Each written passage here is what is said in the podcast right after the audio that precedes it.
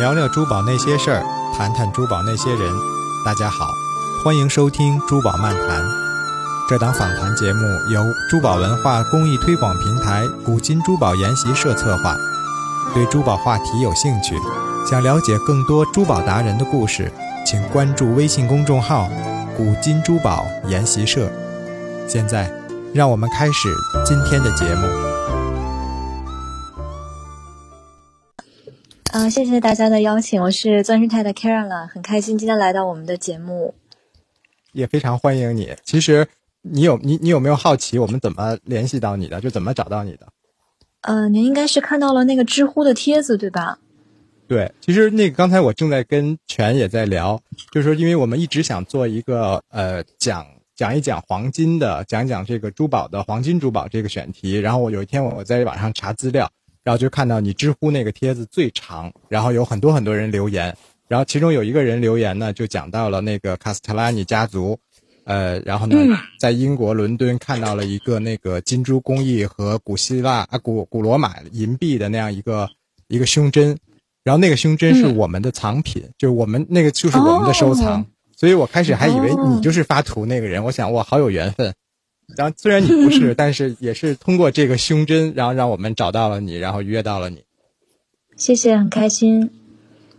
这还是缘分，珠宝的缘分。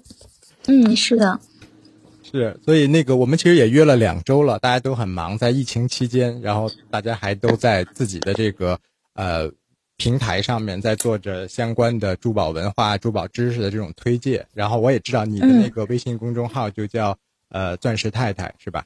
嗯，对，那我是的，我的那个公众号呃已经可能呃呃创立到现在应该已经有两年了吧。你你那个不止两年吧？我走，其实我去年就听说过你，因为去年和一个呃拍行的朋友在吃饭的时候就聊起过你，就是嗯你是在拍行珠宝行业从业，然后转型做自媒体非常成功的一个案例。谢谢谢谢，我应该是在二零一七年底的时候，好像是开的公众号，然后我 我那自己都有点记不清楚了。自然年就三年了。对对对，行，那为了方便大家记住你的公众号，咱们在节目里就还叫你钻石太太吧。我觉得这样大家听到这个名字就可以找到你，更方便。啊、谢谢谢谢。OK，好，那我们就开始今天的咱们的话题。就其实咱们就嗯随便聊天就可以，不用那么正规的一问一答。对，所以嗯我先开个头吧。就其实咱们小时候就提起金色的东西，就都觉得是一个特别高贵闪耀的这种感觉，就是童话故事里的这个金色的王冠呐、还是平时看到的这种魔法奇幻故事里那种金色的魔法等等等等。但是其实不知道从什么时候开始，一现在再一提金色就有土豪，土豪金。从土豪金手机开始，大家就都把这个黄金跟老土、土豪这些就挂到一起了，就仿佛咱们现代的人更喜欢各种颜色的 K 金呐、铂金呐、以及宝石啊和一些钛金呐、等等一些新的这种材质。黄金饰品呢，慢慢的大家真的觉得它是那种南方一些城市结婚才会戴，或者是一些老人家传传家代、传帮带才会传的一些，就感觉没有那么洋气，没有那么时尚了。所以其实你那篇知乎的文章也是从那个婚礼作为一个切入点开始的。你能不能咱们就你也讲讲你上次婚礼看到那些大姐新娘戴黄金那种感触，你会有同感吗？会觉得戴黄金已经有点 out，有点土了吗？啊、我觉得就是那个柴先生讲的非常好，因为，呃，刚刚也给我了很多启发。就是我其实也一直在想，就是为什么我们现在大家都会更偏向于，比如说白金，甚至说镶嵌都更倾向于白金去镶其他的宝石，然后对黄金的应用好像尤其是年轻人越来越少。呃，我自己刚刚突然间有一个想法，就是我觉得，因为近近代的审美好像是偏向，就是我们用一个词来总结，就是 ins 风，就是有一点性冷淡的那种风格。嗯哼，呃，然后然后然后就是黄金的那种非常浓烈的色彩呢，就是呃，现在大家会觉得特别的过了，就是太好像太想表达自己很有钱，或者说是就是它这个色彩太过于呃浓郁，所以不符合当代的审美。然后包括我们自己的这个工作室的经营，这两年也有特别明显能感觉到这种审美趋势的变化。就是我我们我作为拍卖行专家，我之前在拍卖行的时候经手的几乎全都是呃红蓝绿还有彩钻。我们认为呢，这个是真正有收藏价值的珠宝。但是这些年来，你可以看到客人明显他的审美偏向于淡色的宝石，就是尤其像半宝石之类的。就是去年的时候，那个海蓝宝的火热是我们就是完全始料未及的。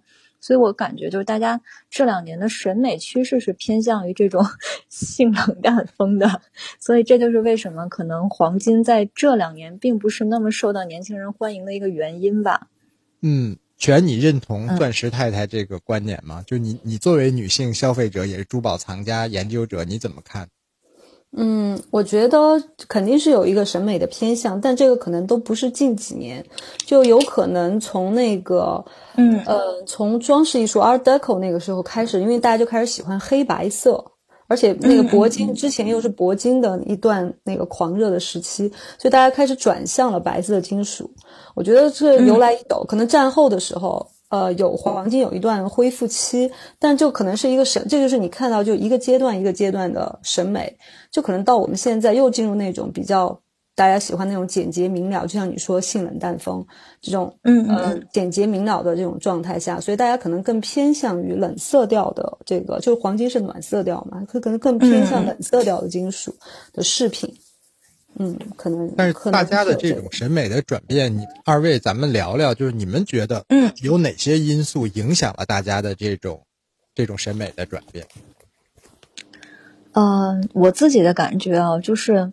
嗯，我我曾经思考过这个问题，然后呃，我其实参考的是苹果，就是我觉得我们如果拿一个一个东西来来表达当代的一个可能浓缩性的那个符号的品牌，我觉得其实就是苹果。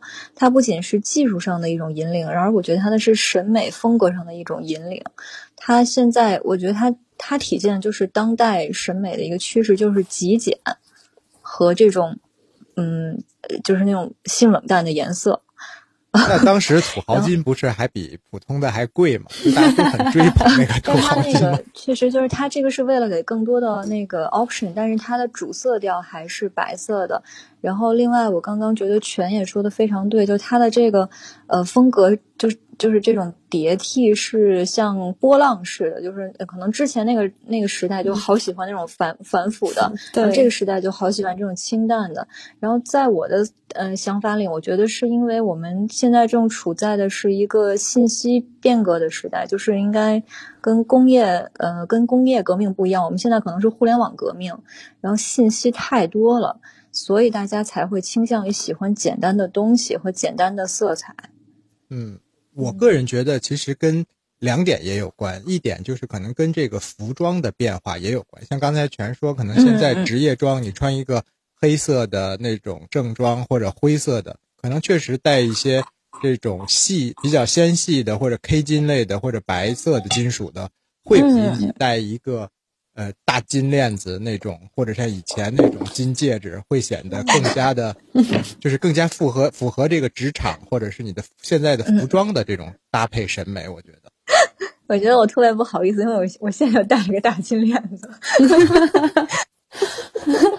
就是现在，我觉得其实这个是一个很正常，就是一个时尚潮流的一个轮回。就以前，因为咱们现在的速度越来越快了，以前可能需要几十年才有一个轮回，现在可能就几年就是一个轮回了，就是时尚的轮回。你看，就是服装啊什么的，也是不断的在，好像过去的东西又流行回来了这样。所以黄金跟白金，就黄金和白色金属的这种。颜色上的这样的呃变化，我觉得其实也是一个滚动、不断变换的潮流。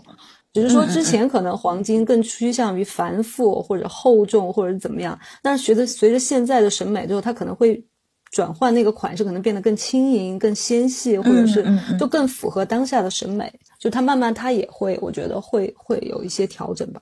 而且我觉得跟影视剧的一些影响也有关系。你就像以前，嗯，就是比如说以前什么这种镶个金牙、戴个金链子，都是 很很很炫酷的那种。但现在可能就 负面的形象就多一些，是吧？港风是吧？对，你你当当时《古惑仔》那个年代，不是？我记得很多小孩也都想都喜欢戴一个那种链子啊，或者那种有些玩摇滚的什么戴一个链子。但现在好像一说到这种，就是王宝强那种角色，就会戴一个金牙，然后戴个链子，你就感觉真的是呼应回那个土豪，就是又土气又有钱的人才会戴那种大金链子，已经不觉得他这是一种。很高雅的这种富足的象征，就是那种没品位的象征。我觉得跟影视剧这种影响也有关，你们觉得呢？嗯，而且我都感觉这个还有一种消费升级，就是最近我在那个 YouTube 上看到的一些视频，他们都已经不镶金牙了，他们镶那个满钻的牙，然后我就好佩服。哇塞！啊，真的，那不怕咬了就掉下来吗？对，就还有一点就是这种各位。意见领袖的带动，你看她叫钻石太太，她不叫黄金太太，所以她自己本身这些 意见领袖也都可能对这个黄金的推崇度没有以前那么高。呃，我其实还挺喜欢黄金的，赶明 儿就把名字改了，黄金钻石太太。嗯，我觉得后来的就像影视推广啊，或者你说意见领袖这些，其实是有影响的。其实中间有一段时间，黄金有复苏，就是那个 hip hop 出来的时候，其实就很多人戴金色的大金链子什么的，然后我们就看到突然 vintage 风就出来了，就大家就开始又用回了那个就是呃黄金或者金色的金属这样。嗯，不过说回那个钻石太太之前在这个珠宝拍行的工作，就是你经手的经历的这些拍拍卖会上面，是不是黄金在近几年也不是一个主角呀？呃，是的，就是其实真正呃黄金的这个珠宝，其实如果我们在拍卖行上，往往拍卖的都是这种品牌。然后如果说是无品牌的黄金饰品的话，除非它可能工艺上非常的特别，或者说它呃镶嵌的宝石非常贵重，就是跟这个宝石的颜色相得益彰，否则的话，往往都会被就是反最容易被客人就是。呃，完全呃，连问都不问，就是觉得在审美上就接受不了，就直接忽略了，就是可能呃，对，就直接忽略了。黄金好受伤，真的。其实咱们聊到现在，虽然有一也提到了有一些，比如说像这这两年，像这什么什么中国的一些花丝啊、黄金工艺啊，什么呃。呃，老铺黄金啊，古法黄金呐，这些也有，慢慢慢慢又在小规模内也流行起来。但其实整个大的这个环境来说，黄金确实不是一个特别占统领地位或者主角的这样的一个珠宝品类了。但是其实，在以前，黄金是非常非常非常重要的，绝对是这种一哥一姐级的在珠宝品类里。所以我觉得我们现在就不妨回顾一下。就是缘起，嗯，就是这个黄金从什么时候？就你们二位印象中，黄金从什么时候它是开始起源，或者说什么时候它是比较鼎盛的？能分享一下？呃，是，我怎么觉得 埃及那个？对，是古埃及，对，古埃及古埃及最早黄金的记录，就我们现在已知的，应该是在古埃及。就是嗯，对，因为因为还有，据说我听说还有那个旧石器时代的石窟里面有发现黄金的那个碎片，还是就残余，但是就那个就很早，那就死呃几万年前了，旧石器时代。但是我们已知的有记录的是在古埃及最早。嗯嗯嗯嗯。对你你上次参加婚礼八千年前，就你上次参加婚礼那种肯定是中式婚礼才会戴黄金那个。新娘子要带多少黄金？有什么讲究？你你知道吗？呃，我我印象中就是南北方是不一样的，然后南方好像要求特别严格，那个那个新娘是要就是身上最好都挂满了，然后带七八个镯子那个样子的。我觉得七八个都算少的。我记得我前几年参加一个，就好多好多。对，一个婚礼就是他们说带三金嘛，我还我还说我说什么叫三金？我我我开始以为是黄金。白金什么什么什么什么铂金这种三金，说这个金是不是三种颜色的金？是三是三是三金那个一个重重量单位那三金。我记得是单单手七八个吧，就感觉是不是两只手就单手都得带七八个那种，两个手加起来十几个。而而且之前咱们说过人为什么选黄金，我忘了是是全说的还是贝尔说的，就说其实黄金是因为是太阳的颜色，所以我说的，嗯，对对对，其实古埃及最早他们喜欢这个黄金，也就是因为它跟太阳是一个颜色，就是一种希望，因为每一天都盼着日出嘛。那个时候没有光，他们唯一的光就是来自于太阳，所以太阳在他们心目中是至高无上的神的代表。所以这个当发现了黄金这样的金属具有太阳的光泽的时候，他们就把它奉为就是非常尊贵的一种一种物件。所以那个其实吉萨金字塔就是我们最知最熟知的吉萨金字塔，其中有一座应该是哈夫拉，就中间那一座，它的顶原来就是金顶的。是黄金做的，就最上面那个尖儿是黄金的，对，尖儿是黄金的，对对对。而且其实它，你看，你说金字塔，就是等于是法老的这种墓穴，就是他的精神的这最后的汇聚，包括印度的古古印度、古中国那些佛像、雕像，包括皇宫里面，泰国其实都会用大量的黄金。也就是其实黄金，它这个颜色确实是和这种精神崇拜和这种呃统治权力。尊严这些都是相关的，尽管它可能有更稀有的宝石或者是金属，但是黄金其实还是那个时候真的都是占比较主要的这样的一个地位。而且，而且我觉得最神奇的是，全世界各地都有黄金出现，但是不同的文明都有共同的认知，就是觉得黄金是。非常珍贵的，然后奉为一种就是圣物这样的的，就是非常珍贵的一个物件。就是不同的文明全部都是统一的一件，这个很很神奇。对，那你有没有考虑过它为什么这么神奇？就是你像咱们之前聊过钻石，那钻石是因为它又透明又坚硬，那黄金呢？黄金的那些天然属性或者是人为赋予它的这种文化符号，有哪些是能够？对应回我们人的这种精神需求的，你们咱能不能今天盘点盘点？盘点好像也没有别的别的这个金属和石头是金色的，对吧？就是这个金色好像还真是挺难取代的。而且它是那种比较比较饱和、有点发红的那种金，亮晶晶的，亮的那种。嗯。而且还有一点，不是都说真金不怕火炼，它很耐烧，就也也也应回了那种就是。真理呀，或者是那种信仰不容易被摧毁的那种状态。虽然它一烧能化，但是 哎，对吧？黄金一烧可以化，对，但是它不会蒸发掉，它不会流失，不会变颜色，它不会变黑，然后不会不会有那个化学化学的和物理的那种性变啊，物理有变成液体了，但是它不会变丑，那它冷却了以后，它还是黄的。嗯。我觉得可能还是跟这个，就我刚才说，就是太阳的颜色这种，因为大家都有太阳崇拜嘛，就不同的文明都有这个，所以也有可能是这个原因，所以大家都觉得它很美。嗯，我觉得反正第一，就很多东西还是以美为先的，就你首先觉得这个金属它是美的，然后所以它在各地有这样的认知，然后它在又稀有，然后就符合这种呃权力的这种需求象征。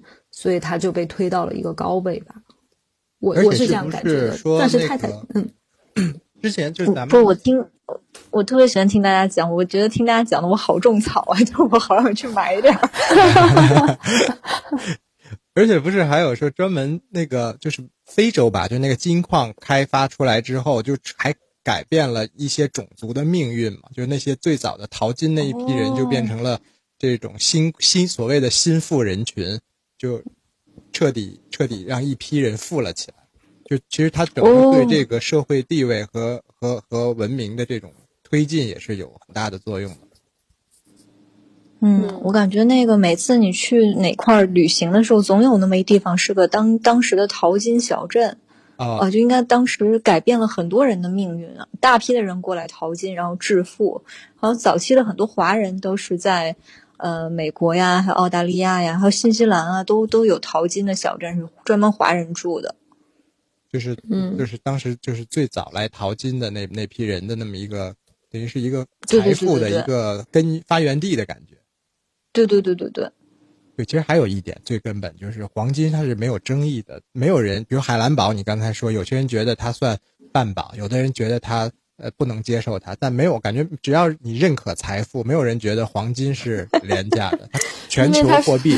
绝对，我真想说，它是个硬通货啊！特别像现在这种，就是大家金融出现危机的时候，哇塞，金价就立刻暴涨了。对啊，就你咱们上周聊说那个钻石都有人觉得有可能是价格的营销给赋予它的，没有人觉得黄金不值钱。就从自古以来都觉得黄金一直是代表着财富。嗯，对，我觉得它就是跟那个货币直接挂钩的，甚至我们的呃本来这些钱币就很多都是用黄金做的。金币嘛，以前的金币。嗯，对对对。其实还 可以讲，心里好痒痒。你不能把美元贴，把不能把美元人民币把货币贴身上，然后但是可以直接把黄金带身上。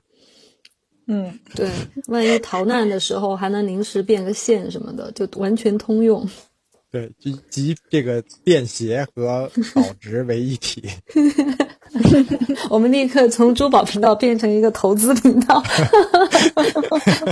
而且说的都意犹未尽。不，那你确实是珠宝，我觉得就你叫你现在叫珠宝匠，叫珠宝品牌，但其实以前就叫金匠，人家不叫什么。是不是？是不是以前都叫金匠？我看那些油画什么的，就咱们之前也写过那个推文。嗯，金匠就等于是珠宝大师和珠宝设计师，这都这都叫金匠。对，金匠协会就 就是，而且就是我们虽然说就是黄金没有那么受到现代人的审美的喜欢，但是我们可以看到那个周大福啊、周生生啊他们的这个产品配比，百分之六十可能还是黄金，全还是黄金产品。其实是不是对亚洲国家？你像泰国、印度、呃中国，感觉就对黄金还是比较。还有还有还有，呃，最近我发现一个国家，那简直全是黄金，就是迪拜啊，迪拜，对 对连机场里面都是金闪闪的。我第一次他们，我第一次去的时候，发现有个建筑，对，是全部用那个金箔贴的。我的老天呐，简直太有钱了！就这一点，其实就真的是迪拜、泰国，这都是就全都是金灿灿的。估计他那个铂金的消耗，应该那个金箔不是铂金，他那个金箔的消耗真的是很大。那些大的整，真是整栋建筑，整个巨型的那种佛像，全都是贴起来金的。啊，我在那儿抚摸了很久，抠下来了，越摸越薄，就很佩服。我天哪！是，那咱们就从金匠，其实金匠一说到金匠，就回到咱们。之前说的就是，其实知名的金匠有很多，呃，那个，这个就是我们之前呃翻一本书，那个《珠宝圣经》里其实就给了这个，其中有一个以黄金作为这个珠宝史上不可抹杀的一笔，就是这个卡斯特拉尼家族，卡斯特拉尼家族。然后再早呢，就是这个伊特鲁里亚的那个文明的那些黄金的工艺，但刚好卡斯特拉尼又是复兴它这一块，就就是这是一个。然后除了这个，可能现在比较呃存世至今的，这还有那个呃布奇拉提是吧？嗯，还有什么？就是我我其实你们更懂，你们其实还我看自己的钻石太太写了好几个，就是你们还有啥补充？我自己特别喜欢，包括我自己现在戴着我那金链，就是那个 Korea by Korea，是一个西班牙的品牌。嗯，他们做的也非常非常的有意思。然后，但我也挺想听大家先，呃，讲一讲这个，呃，就是卡斯特拉尼家族的。啊哈，一人挑一个讲吧，全你你挑一个。啊？你讲。我挑一个，我我讲什么？卡斯特拉尼肯定你来讲啊，你那个。无所谓啊，你讲布奇拉提也行。我讲布奇拉铁，行啊，行啊。嗯啊，你说现在就讲吗？哦，对啊，不然呢？布奇拉提 吃个饭再再说。布奇拉提一百多年的一个珠宝品牌嘛，然后嗯，意大利的那个珠宝家族，就我我自己有收他们早期的，就是那个 Mario Buccellati 的一些藏品，然后嗯，他们家就是织金工艺啊，然后还有就是他们的手工，就到现在为止坚持手工，就是。那个蜂巢孔，就我们说的通俗一点，就看起来像蜂巢一样的那样的孔洞，全部是用金属丝从中间穿过拉出来的。就是它它的那个每一个细非常非常细小的孔洞都是金属丝在里面拉，就是这样把把那个孔形成。然后还有它的那个，就是你看他们那个呃，那个黄金的表面都不是平整的，它是用那种非常非常细的丝，一条一条一条的把它做成了，你看起来就是很像，就是像皮肤的肌理一样那么细的纹细纹。嗯，这些是非常非常耗时耗工的。然后之前布奇拉提被我们国家钢泰集团收购了嘛，然后是吧？然后现在 对，现在又又又卖回去，卖回给哎，卖回给呃奢侈品集团哪一个？呃，开云还是哪一个？我记得，然后被嗯又被买过去了，因为经可能还是跨界经营不是特别擅长吧。嗯，他们家我觉得就是他们家那个品，就是怎么讲，品牌特征特别明显，就是你能看到蕾丝工艺的黄金。其实就简单来说，如果如果你看到一个，就是它可以把黄金做的像蕾丝一样轻盈细腻，有那么多的纹理，然后呃图那个叫什么纹饰，所以就这个就是他们家的特点。所以他们家的东西就是一摆出来，你一眼就能看到。虽然我知道就有很多。在模仿它，但是说实话，真的就是你把布奇拉提的东西他们摆在一起看的话，还是能看出一些区别。特别是他早期，Mario 布奇拉蒂是还有他儿子，呃呃，有一个他他有一个儿子，然后也是比较厉害。但我觉得 Mario 布奇拉蒂的那个成就应该是最高的，就是创品牌创始人。多少年了？这个品牌一百多年，不是很老。嗯，一百多年。嗯。那比如它的一些经典款是什么样的？就如果说我我我我们要买一个，那它哪哪哪样东西哪个类别最值得作为入门的这个？它它其实全都是一个，没有没有分系列，它所有东西都是一个样，就是一个风格，就是你可以买它那个，就刚刚我说那种有蜂巢孔的，或者是就它其实就是黄金工艺，不，但是都是非常非常细腻的黄金工艺。但它这个工艺难点在哪儿呢？就就是你说它可能它那种蜂窝蕾丝是先就先在一个一个金面上面，然后镂刻出来那个洞，然后再用再用丝金属丝不停的这样手动上下拉，就是手动上下拉拉的那拉成那个洞，再把它磨好，是吧？对，它整个戒指，你想那戒指有无数个小孔，全部是靠手工这样一个孔一个孔一个孔拉出来的。然后还有就是刚才我说的，就举一个例子，一个手镯，一个手镯上，你看那个像皮肤肌理一样的细线，也是这样一条一条拉的。你要有一条没对直，就就得重来了。就他们现在还保持的全都是手工来做金，而不是说手工铸模，不是施蜡法来做这种金，它没有镶嵌，全都看黄金。它有镶嵌，有镶嵌，有镶嵌财宝这些也有，但是就是呃，我觉得其实布奇拉吉现在比较，就是它为什么大家觉得它价格昂贵，然后就是它的新品觉得价钱特别贵，就是因为现在普遍的大家会愿意为宝石买单，而不愿意为工艺买单。就是真正其实最布奇拉提来说，它最费时的是它的工匠，它的工时，它可能需要很长的时间才能做出来这样一个 piece。那它不是说一个就是我宝石很名贵，我镶上去就完了。就是所以其实就是说，那很多人你愿不愿意为这个工艺买单，其实是现在大家的一个消费习惯的问题。就你能不能读懂这个珠宝工艺？像比如说你这么一说，我们就觉得哎还挺有价值感的。你要不说，可能。我觉得你像有不有些洞嘛？那那些洞很多品牌都会有啊，就是你根本理解不了它的那种手法和它的那种工艺的价值体现在哪里。嗯嗯，是吧？所以其实，其实我觉得像这种还挺挺幸运的，他们能流传到今天，就一百年也好，两百年也好，五十年也好，就至少它在现在的这个呃经济环境和这个市场审美下，它还能活。我觉得这个就挺挺厉害的，而且他还坚持着他的那种手工，他不像这个卡斯特拉尼家族就彻底就早就失传了，没有了，只做了三代人。就因为创办的比较晚一点，卡斯特拉尼更早，就布什拉蒂还是更晚一点，可能就稍微扛住了。但是就是希望接下来可以，希望接下来进了奢侈品集团之后可以经运营经营的更好，这样才能保存下去。对啊，那那我也讲一个工艺。那就是我，那我就讲卡斯特拉尼家族这个工艺，因为其实很多人都都不是做珠宝的。我们后期节目回放的时候，可能很多大家只是喜马拉雅或者是这个其他的呃蜻蜓的这个听众。那我们讲的这个东西是什么？就我们其实更觉得现在都在讲匠人精神。那那个匠人精神体现在哪儿？那不如我也讲一个工艺，就是说，其实，在这个卡斯特拉尼呢是十九世纪中期这个意大利的这样的一个家族，一个皇一个一个珠宝家族。那他只有三代人，那三代人之后他们就不做了，所以它流传到今天的一些正品的东西会比较少。那么它的东西，我个人认为它的最牛的这个看点在于它的这个金珠工艺。这个金珠工艺是什么呢？其实就是在一个小小的金片上面。然后上面呢有很多像产了很多鱼子一样的那种，就是一粒粒一粒粒粒粒那种，然后用它拼出图形。我觉得黄，我觉得那个差点叫成黄金太太。我觉得钻石，我 我觉得钻石他应该肯定见过，就是有时候一些表盘或者一些手镯，然后或者是一些这对都是好多好多啊，就是对对对对都是好多好多金珠子。对，用金珠来造成，叫做成这种。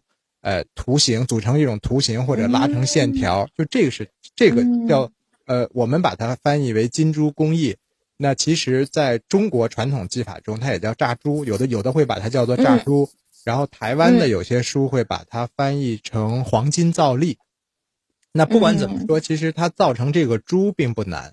那这个珠其实就是一根金线，然后把它剪成小丁丁，然后呢拿高温烧，它自动就爆成了这个小珠子了。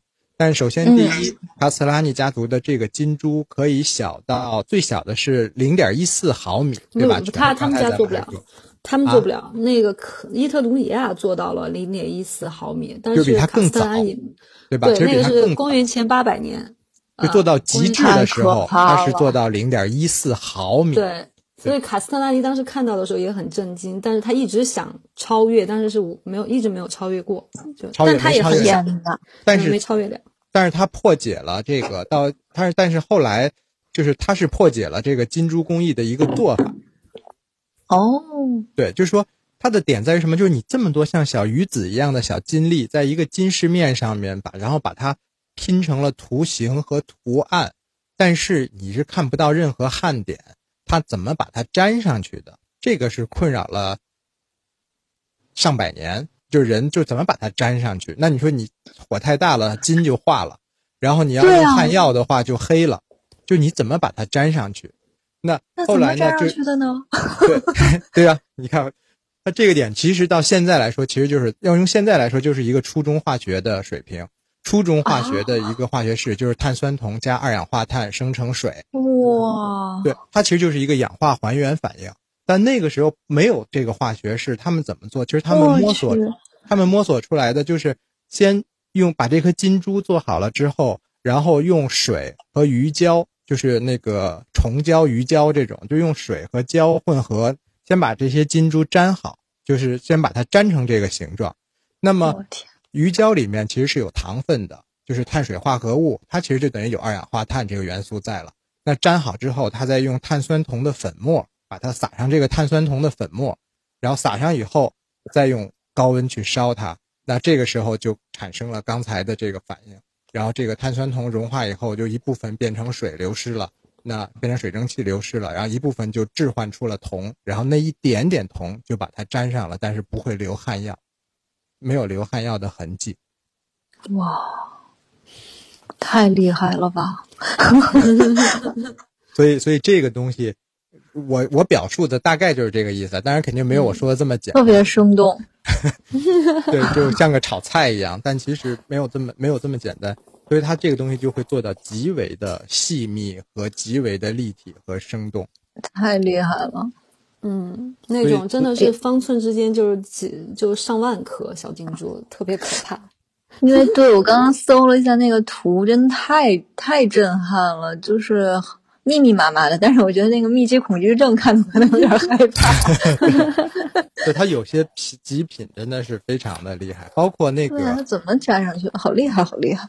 嗯，对，包括其实卡斯特拉尼还有一点就是那个威马赛克，其实咱们做珠宝经常会见到，也是意大利，但是卡斯特拉尼它用黄金做，威马赛克一般都是用玻璃丝染断插，它是用黄金丝做。这个我跟全咱们在。在那个有川先生那边不是见的那个威马赛克的那个，它就是黄金。就我我也是第一次见到用黄金棍儿，就是黄金钉来插的威马赛克，就非常惊艳。天呐。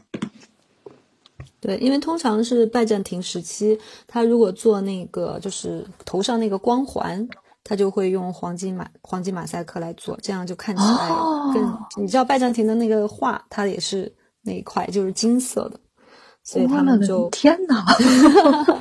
是不是特想我发个图给你？啊，对对对，但我但我刚查了，这个系统发不了图，就好可惜。对我微信发你。好好好，哎，其实真的这个系好棒啊统可以发图，哎，可以可以可以哎，我可以我可以我可以把我可以把刚才咱们说那两个图发出来给大家看一下。你们继续聊着，那那个该你了对，该。你了，该你了，听你讲一下。啊，就是那个我我想给大家分享的是那个 Korea Y Korea，然后这个品牌我们一般的，因为它这个发音实在是太长了，然后我们一般的叫它 CYC。嗯然后，呃，就是其实我第一次知道这个品牌的时候，也是在拍卖行，当时我还是那个保利拍卖的一个珠宝部的助理。然后结果就是好像无意间的时候，我们认识了这个 Korea Y Korea 家族，然后呢，我们呃看了他的这个珠宝作品之后，就真的是非常震撼，因为当时其实可能在国内还没有任何一个人知道这个品牌，然后我觉得他们的这个特点在什么呢？就是。嗯，可以看到，就是像布奇拉蒂啊，还有刚刚说的这个，呃，卡斯特拉尼家族，对，它都是在工艺上可能是有一些创新。然后，但我觉得那个 Korea by Korea，它是在这个黄金的造型上，啊，它在造型上的那个那个突破，呃，就是是是是我觉得就是其他的品牌就很难去呃，嗯、不能说其他品牌，就是说，我们可以看到，就经常有那个有一些品牌有仿品，对吧？就是因为他们的工艺比较好突破，然后包括现在以前我们觉得就不吃拉梯的这个工艺挺难突破的，但最近你也可以看到，就国内的 对对 国内的这个工我刚刚就在说，是太有智慧了，对，就是真的就把这个工艺也能做出来了。但是目前我见过很多人也去仿这个 Korea Y Korea，但是没有人能仿得出来特别像的。我觉得主要就是因为它的这个呃造型功力很强，就可我不知道他那个是不是雕蜡，他应该就是嗯，他的这个雕蜡师应该是个嗯是个嗯雕塑师，就是他们其实他厉害在于他，比如说他做的这个人的手。他还有他做的这个，呃，很多时候他的那个小的项链其实是，呃，可能是一男一女的一个，呃，就就是全身像，但是真的就是像那个，呃，文艺复兴时期的雕塑一样，它只不过是拿黄金做出来了，而且是微缩的。另外一点，我觉得它很厉害的在于，它虽然说每一个首饰呢都是十八 K 金的，但是它可能通过某一些工艺，我我能看到的就是可能磨砂呀，还有说其他的，它能把它还原成像是二十四 K 金的那个质地，嗯，这一点也是很厉害的。我我自己还不知道它是怎么做到的，也许是那个金水的调配比例和这个磨砂的工艺。然后我非常非常喜欢他那个手的系列。所以我自己也曾经就是收过收过很多，然后我我觉得很有意思，就刚开始我去买这个 Korea by Korea 的时候呢，它很多这个货是在呃日本人手里的，就是二手嘛。然后在最最开始的时候，那一只手他们是按呃一千美金算的，然后现在一只手都已经是涨到两千美金了。如果你这个项链上是两只手的话，你就是四千美金，就还蛮有意思的，就是按呃就多少多少美金点儿手，就是看有几只手，有多少，有点像跟那买猪蹄儿似的。啊，对对对对，你就感觉哎，我是在买凤爪吗？就是这种感觉。对，然后。呃，然后包括他们比较比较那个出名的有一些造型，除了这个手之外，我还我还知道就是像那个呃小天使系列，然后还有包括他的这个雕塑系列，就是男男人跟女人像，有的时候可能是裸体的，但是非常的有美感。对对对，然后还有比如说一些其他的造型，像什么龙啊，然后像什么豹子啊、竹子啊，都有它自己的这个品牌的特色，所以我是很喜欢这个品牌的。但是前段时间我我听说他们这个家族好像就是最近好像是内内内讧了还是怎么样，就反正那个创始人又把这个最好的这几个系列拎出来，又做了一个以他名字命名的这个品牌，然后剩下其他的那个东西都留在这个品牌里了，就还蛮可惜的，不知道他们到底出生了什么事儿。对对对，嗯。那你现在戴的是几只手的呀？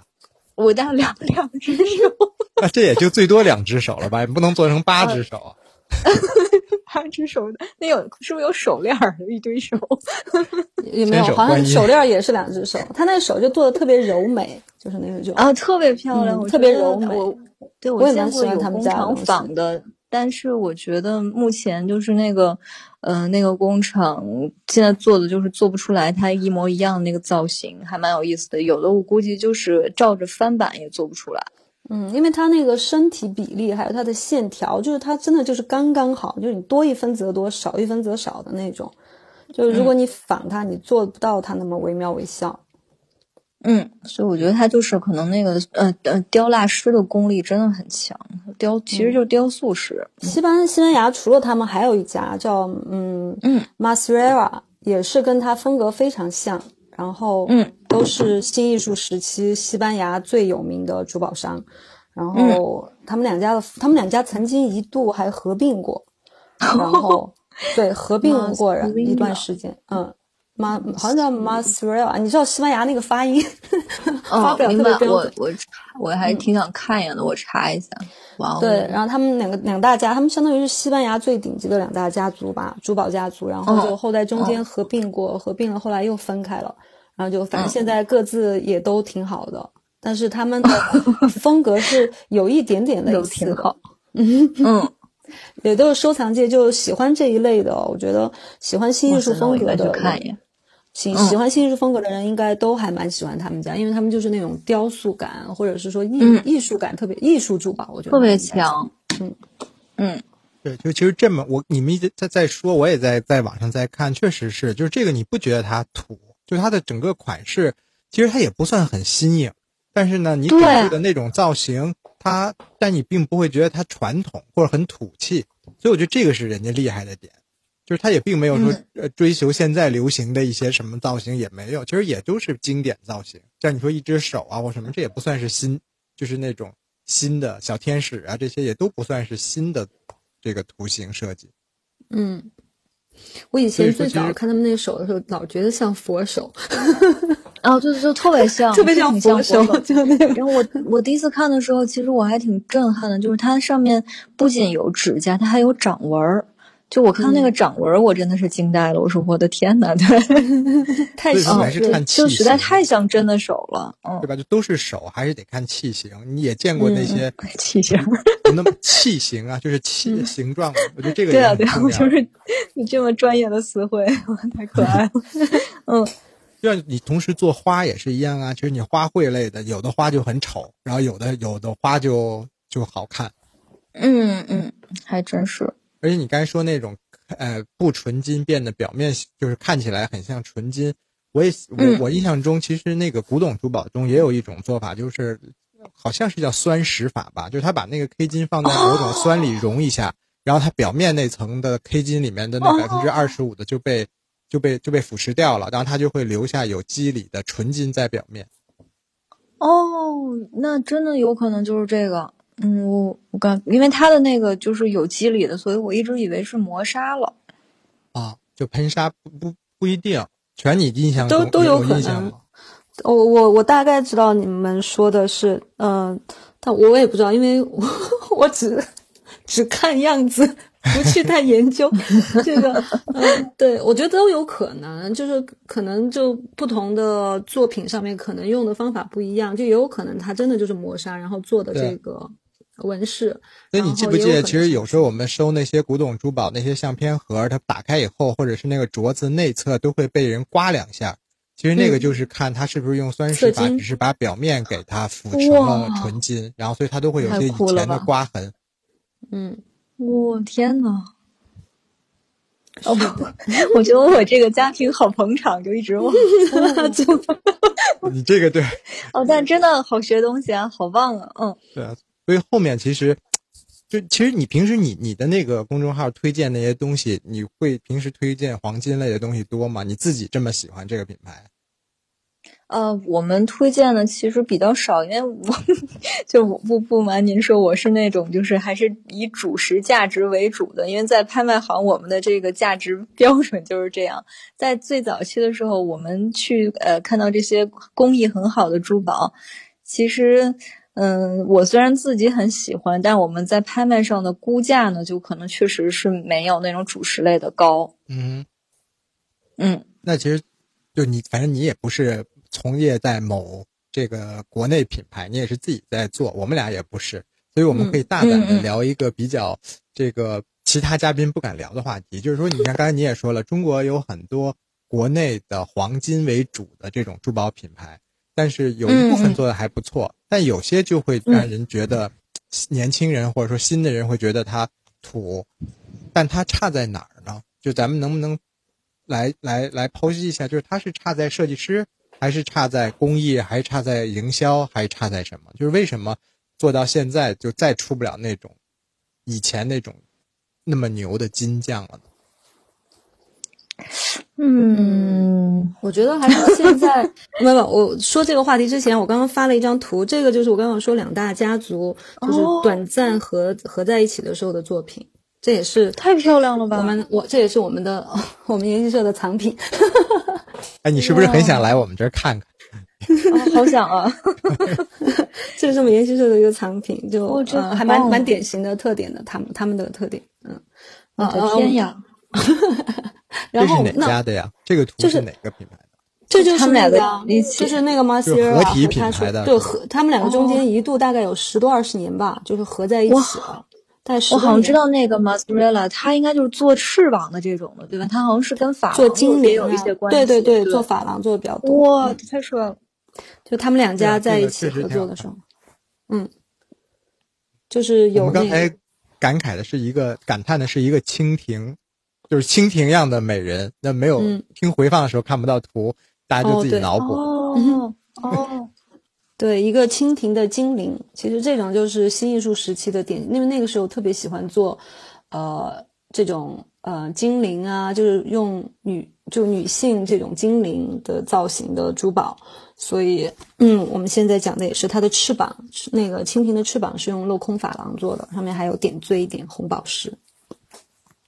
嗯嗯。对，那时候新艺术就是道法自然嘛，就是他，你像那些精灵啊、花卉啊、藤蔓啊，全都是这种，就感觉，就是跟大自然有跟很有灵性、灵气的这种东西，就确实看着跟跟现在那些东西不一样，就会给人一种耳目一新的那种感觉。就到现在看，你也觉得它挺特别的，就很美。它就是它的线条，真的是让你觉得由衷的感受到的一种舒畅。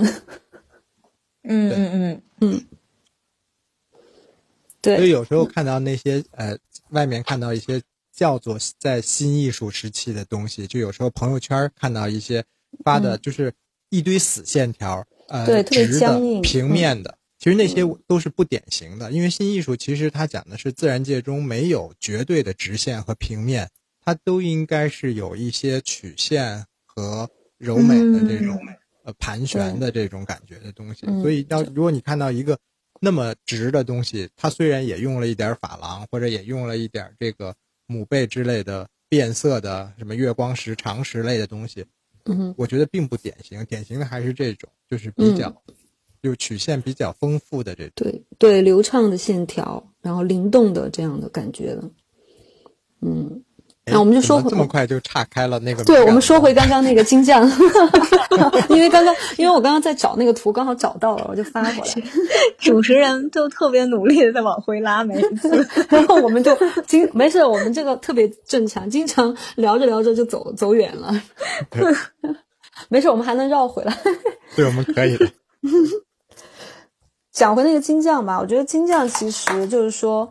嗯，我觉得还是就现在社会的节奏太快了，就是真的要一个人花几十年去执着于一件事情，去沉浸于一件事情的人越来越少，所以就再加上这个消费习惯，就我刚刚说的，其实很多人不太愿意，就没有这个意识说我要为公益买单的时候，那自然而然的这个供需关系下，就会越来越来越少这样杰出的金匠存世了，我觉得。对，我觉我我我觉得有有，我同意，就是刚才说的，就是你你卖这个东西，肯定要要考虑消费者的感受。就如果你那么费力的，你去做个蜂窝蕾丝，你去做个金珠工艺，但是没有人会为这个东西欣赏，不愿意为这个买单，那势必你还不如做个量产的大货的东西呢。嗯嗯嗯，而且我自己觉得，就是现在，嗯，刚刚那个 社会主持人的话题，就是呃，为什么现在我们觉得有一些呢，它看起来就是很土？呃，我觉得就是它有一个反例，应该是就周大福前段时间推出的那个古法黄金。我觉得就是古法黄金，其实就是符合当代审美的一个。呃，这样的呃新新的这种就是换回大家对黄金喜爱的这样的一种产品，呃，它不仅是迎合了这个国潮风，而且它其实是有了一些呃这种古说说是古法嘛，对吧？有一些技法在里面，但是同时又很简洁，所以我觉得这是一个很成功的产品。但是反面呢，就是可能太过于繁复的那些，呃，现在都要被淘汰掉了。对，而且还有一点就是说。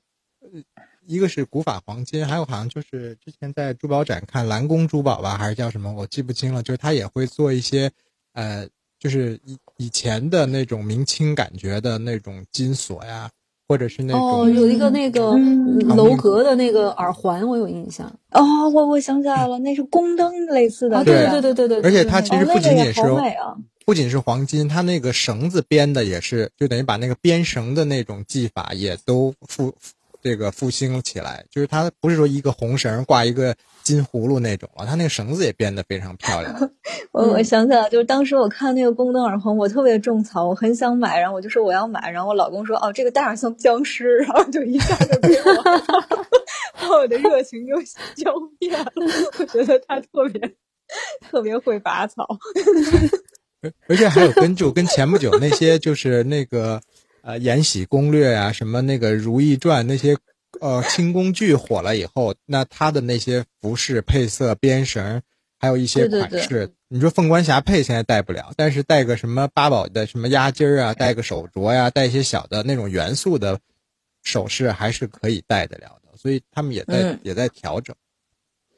嗯，我觉得可能工精工的工艺，呃，就是说大师傅，我们现在说所说的大师傅，可能真的没有以前多了。但是呢，就是人们的审美也在变，所以我觉得，如果是像就是像古法黄金这样，它可以结合当下的审美，然后不要嗯，然后再结合一些工艺，可能相对来说没有那么复杂的，嗯，就而且你不觉得他们不但结合款式，他们也在呼应回一些文化东西吗？因为我就之前我见过，就是像那种。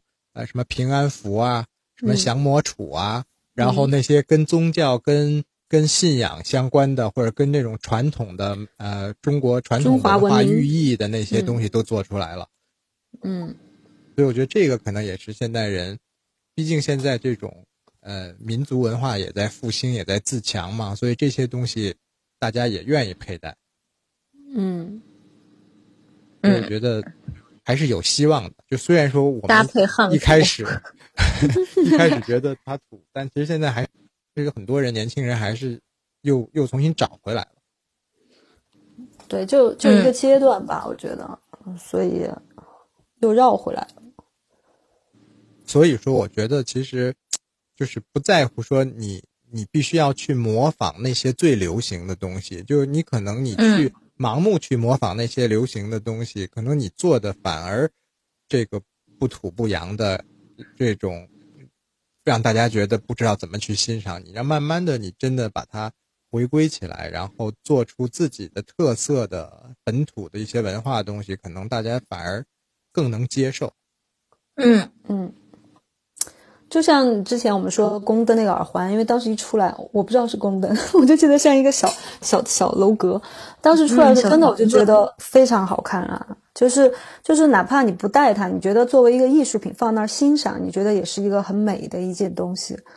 然后我我觉得就是慢慢的一定会走上这个趋势，就是嗯，抛弃掉一些旧的传统的，就是我们觉得原本的黄金是怎么样，就那种。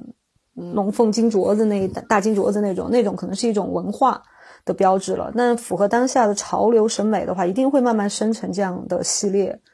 然后，对啊，大家就会开始去年轻人啊什么的。而且现在的年轻人本来也就他们信息特别广，所以他们特别的开放，对很多东西文化的接受没有一个像我们那个时候可能西方文化接受的特别少，所以一旦接受到的时候，可能突然就觉得特别喜欢。你就会有一段时间很沉浸于那样。但对他们来说，这些所有的信息都是同步的，所以他们就是在里面非常自由的选择自己喜欢的那个点。嗯，钻石太太，你觉得呢？聊到现在，你其实你的观点肯定是黄金不土了。那你你你对于他大家来选购一些黄金的饰品啊，然后不知道那么多款式，不知道怎么挑，你你能给一些建议吗？作为咱们节目的最后，给给咱们这些听众一些建议。哎，这这我说了，可能那个主持人会不满。就是我自己，我真的特别喜欢，就是金金块、金条。对，就直接打个洞带上就行了，是吧？对 对对。但但是就是我我比较实 注重它实际的价值。但是今天听大家给我呃科普完了之后，我觉得这个工艺真的也是非常非常有美感的。呃，如果是我的话，我还是挺希望去收藏一些这个呃这个这个品牌它在黄金工艺部分比较有代表性的作品。嗯，我会愿意去收藏这样的作品。我觉得这个是它品牌价值的最大化的体现。要不然就藏金块了。我我有个特别问有个问题特别想问钻石太太，平时你的衣着风格是什么样的？半个金块是吗？就是可以搭配金块，毫无违和感。哦，我我一般我一般我的那个着装风格还是比较简洁的。然后现在我住在这个澳洲呢，就如果你穿的那个特别花里胡哨的，就别人觉得你就疯了。然后所以现在每天呢，我基本上都是都是穿的非常非常简单。嗯嗯，所以它搭配这种金饰啊什么的，也不简洁的金饰其实是还蛮好看的。对，看之前 Celine 不就是嘛？它就是搭配了金色的大的夸张的饰品，虽然不是黄金，但也是金色的，就很好看。嗯，我觉得其实，在金饰方面，那个 D and G 吧，虽然说它好像涉嫌辱华，已经凉凉了，但是 但是它在那个呃，就是在时装饰品这边，就对黄金这种颜色的运用，其实是非常多的。嗯，它那个主打拜占庭风格，嗯，所以它这个原来是这样啊，就是它，嗯，我觉得大部分吧，大部分是拜占庭风格。嗯嗯嗯，原来是这样。而且咱们今天时间也差不多了，我觉得下次可以我们聊一个钻石的话题。我们希望钻石 太太能够，嗯，再来跟我们一起来聊一个。哦，非常开心，非常欢迎欢迎再来。好的，好的，好的。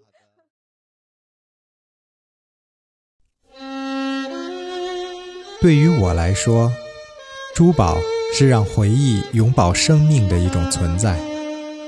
我们一起寻找珠宝的故事，聆听珠宝人的传奇。